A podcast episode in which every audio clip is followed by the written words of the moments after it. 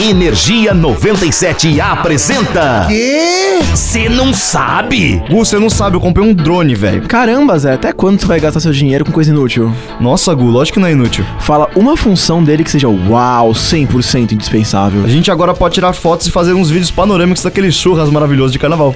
Uh, tá, cuidado com isso. Por quê? Aparentemente, beber e pilotar um drone pode virar crime nos Estados Unidos.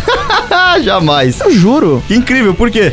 Era uma madrugada chuvosa em janeiro de 2015. Um funcionário de uma agência de inteligência do governo norte-americano decidiu aproveitar sua folga com uma ideia curiosa, pra dizer o mínimo. Ele encheu a cara junto com um amigo e foi pilotar um drone de 60 centímetros por 60 centímetros. Minutos depois da decolagem, o piloto embriagado perdeu o controle da máquina e o que? Ela caiu nos arredores da onde da Casa Branca. Eita, e o que pegou? Então, pro bebinho que tava pilotando, nada, mas se ele tivesse feito isso em 2018, coitado. Elabore.